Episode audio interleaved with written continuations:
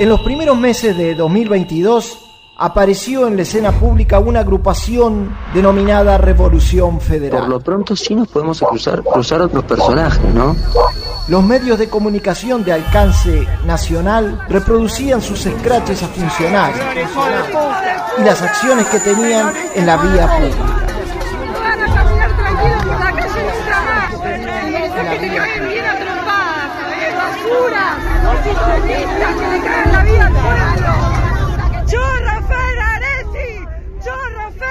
Además, los dirigentes de esa organización viralizaban mensajes por las redes sociales y convocaban a reuniones virtuales. Claro, porque vos sos de Santa Cruz, ¿no?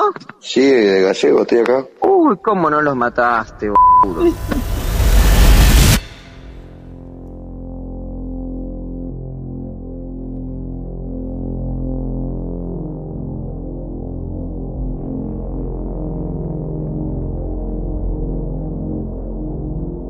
Para el juez Marcelo Martínez de Giorgi, los integrantes de Revolución Federal buscaron imponer sus ideas o combatir las ajenas por la fuerza o el temor. En noviembre de 2022, semanas después del atentado contra Cristina Fernández de Kirchner, el magistrado procesó a Jonathan Morel, Leonardo Sosa, Gastón Guerra y Sabrina Basile, quienes luego fueron excarcelados por los tribunales de Comodoro Pi. La característica de esos militantes en redes sociales y en las calles los relacionó inmediatamente con el intento de magnicidio contra Cristina Fernández de Kirchner.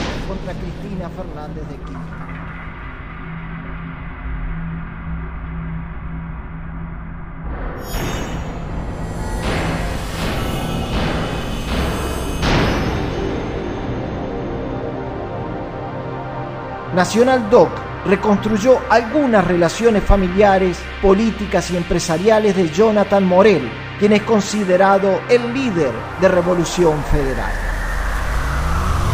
Investigaciones periodísticas argentinas. Conocer en Nacional Doc.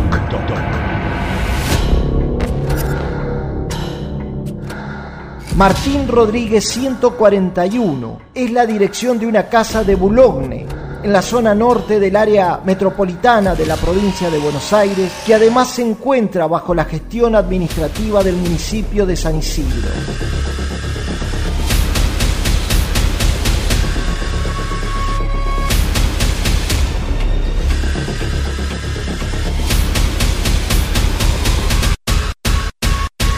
En ese lugar funcionó la carpintería Dogo, gerenciada por Jonathan Morel.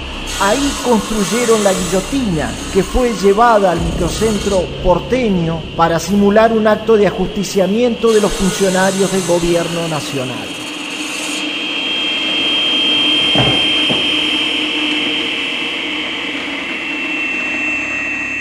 La legisladora de San Isidro por el Frente de Todos, Celia Sarmiento, dijo que al menos en los últimos ocho años en ese inmueble se desarrollaron otras actividades. Esa carpintería estaba radicada en esa dirección. Después también supimos que esa es la carpintería desde donde se facturó un encargo que hizo la empresa de Caputo al señor Jonathan Morel. En esa carpintería figuraba como responsable, podía ser una carpintería radicada en el distrito de San Isidro que desde el Consejo Deliberante al intendente no tendríamos por qué pedir la información de por qué existe esa carpintería. Pero sucede que es un lugar que nosotros lo vimos referenciado de alguna manera con el intendente, ya que en el 2015 eso funcionaba como un centro de jubilados que fue visitado por el señor intendente y en ese momento por el expresidente Mauricio Macri, en ese mismo lugar. En agosto de 2016, en ese mismo domicilio, Martín Rodríguez, 141 de Boulogne, fue donde Mauricio Macri jugó al truco con un grupo de jubilados y acompañado por el intendente de San Isidro, Gustavo Pose, anunció la reforma previsional de su gobierno y el blanqueo de capitales. De tantos años de abandono, de tantos años de un Estado que buscó cualquier excusa para no cumplir los compromisos que tenía con nuestros jubilados, ha decidido enviar un proyecto de ley en nuestro gobierno al Congreso para pagarles. ¿no? Para eso que hemos convocado a aquellos que más tienen y que han evadido impuestos los últimos años a un sinceramiento fiscal, de que paguen para regularizar su situación y con ese dinero que ellos van a traer vamos a cumplir con ellos. Jonathan Morel dijo que aprendió el oficio de carpintero por internet. Pese al corto recorrido de experiencia laboral en el trabajo con la madera, la empresa Caputo Hermanos contrató sus servicios de mueblería y le transfirió más de 13 millones de pesos meses antes de que un arma de fuego sea gatillada a pocos centímetros de Cristina Fernández de Kirchner.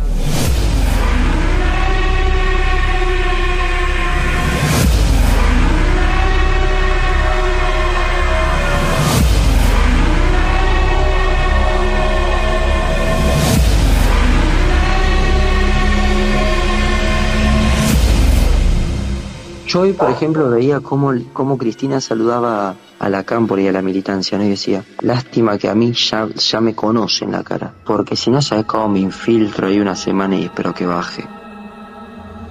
La desarrolladora inmobiliaria Caputo Hermanos tuvo en su momento de fundación dos accionistas, Flavio Luis Nicolás Caputo y Hugo Luis Pascual Caputo.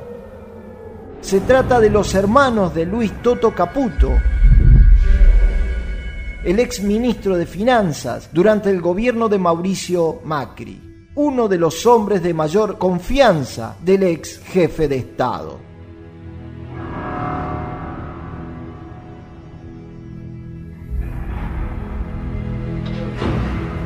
Para recibir la suma millonaria de la compañía Caputo Hermanos, Jonathan Morel utilizó facturas de conocidos o allegados.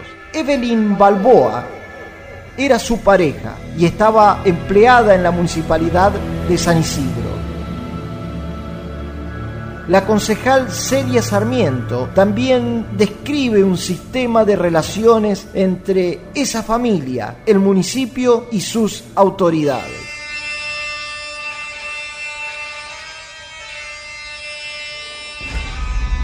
Una de las personas vinculadas a Jonathan Morel era trabajadora de la Secretaría de Salud del municipio, señorita Evelyn Balboa. Figuraba como trabajadora de la Secretaría de Salud del municipio desde enero del 2022. Más adelante, en el mes de junio, julio, ella hace la primera facturación correspondiente a la carpintería. El señor Balboa, papá de Evelyn, forma parte del directorio o alguna vinculación de ese tipo tiene con una empresa que brinda servicios a través de licitación con el municipio, que es la empresa Electric, empresa que desde 2015 estaba vinculada al municipio. Y además, su señora madre, señora Laura Macías, ella también estaba vinculada por su profesión de médica a la Secretaría de Salud del municipio.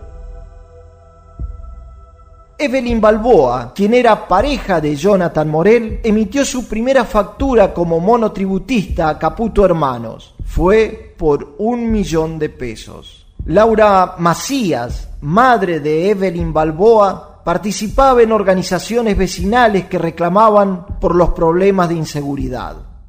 Gustavo Pose se puso al frente de esas manifestaciones. Ambos participaron en reuniones y congresos sobre situaciones de violencia en el distrito Incluso la organización que encabezaba la madre de la novia de Jonathan Morel avaló con expresiones públicas el proyecto de construir un paredón para dividir a municipios de la zona norte del conurbano bonaerense. Acá en San Isidro se llaman foros de vecinos por la seguridad y es donde ella tiene una actividad importante de denunciar puntos de delito, la gestión del mapa del delito en San Isidro es una bandera que está como muy aferrada y muy recontra sostenida por los concejales, concejalas de la ultraderecha y son del vecinalismo en San Isidro. No digo que esté esta cuestión vinculada directamente a eso, sino que hay algunos sectores que solo creen que eso es lo importante. No me consta que la actividad de la señora Macías Laura tenga que ver con esto, de seguridad, cosas así. Es un discurso que también sostiene el intendente.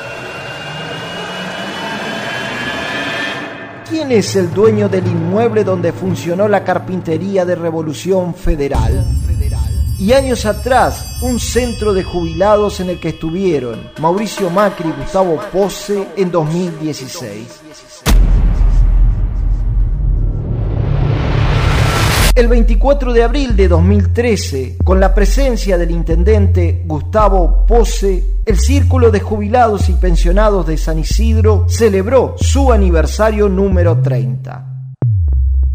El jefe comunal anticipó en ese marco el destino de los inmuebles que quedan sin herederos o no son reclamados por algún propietario.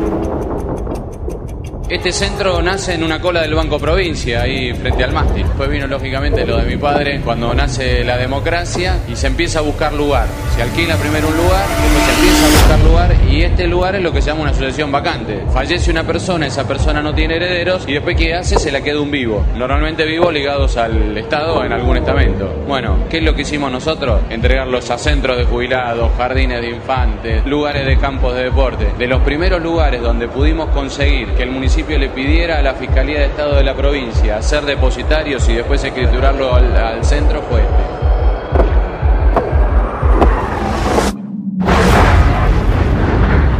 La concejal Celia Sarmiento sospecha que la municipalidad de San Isidro estaba a cargo del inmueble ubicado en Martín Rodríguez al 141 de Boulogne no está claro, porque si ya había sido asignada a un centro de jubilados, a una asociación civil, es porque la potestad sobre eso la tenía el municipio, no para que funcionaran privados teniendo un negocio privado. La asignación al centro de jubilados estaba bien, era un trámite burocrático que ya estaba cumplido, y eso después pasó a manos de un privado para que llevara adelante un negocio privado, eso es lo que no está bien. Eso después escala a que ahí funcionaba una base de una agrupación militante que terminó intentando matar a la vicepresidenta. Según datos que pudo constatar Nacional Doc, hasta el 2015 figura como propietario un señor llamado Jorge Rodríguez.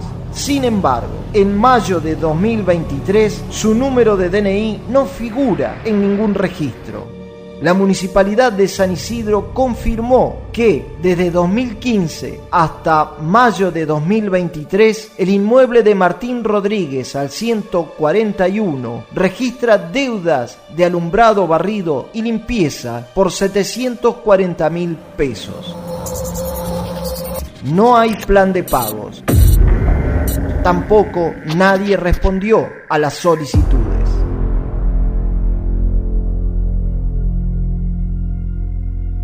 Yo te juro, o sea, si a mí no me conocieran los nenes de la cámpora, yo voy, te canto ahí la marcha peronista siete días seguidos y en cuanto puedo, pasa la historia. Después me linchan.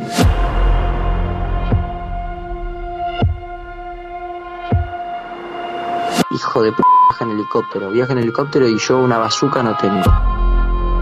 O sea, lamentablemente Alberto hoy no me lo voy a cruzar en la calle, me lo voy a cruzar en, en algunos años.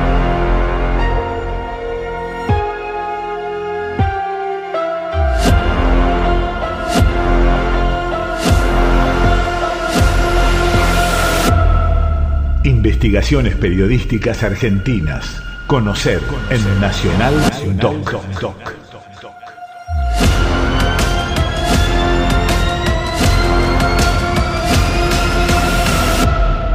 Investigación periodística Fernando Clavero y Fernando Piana.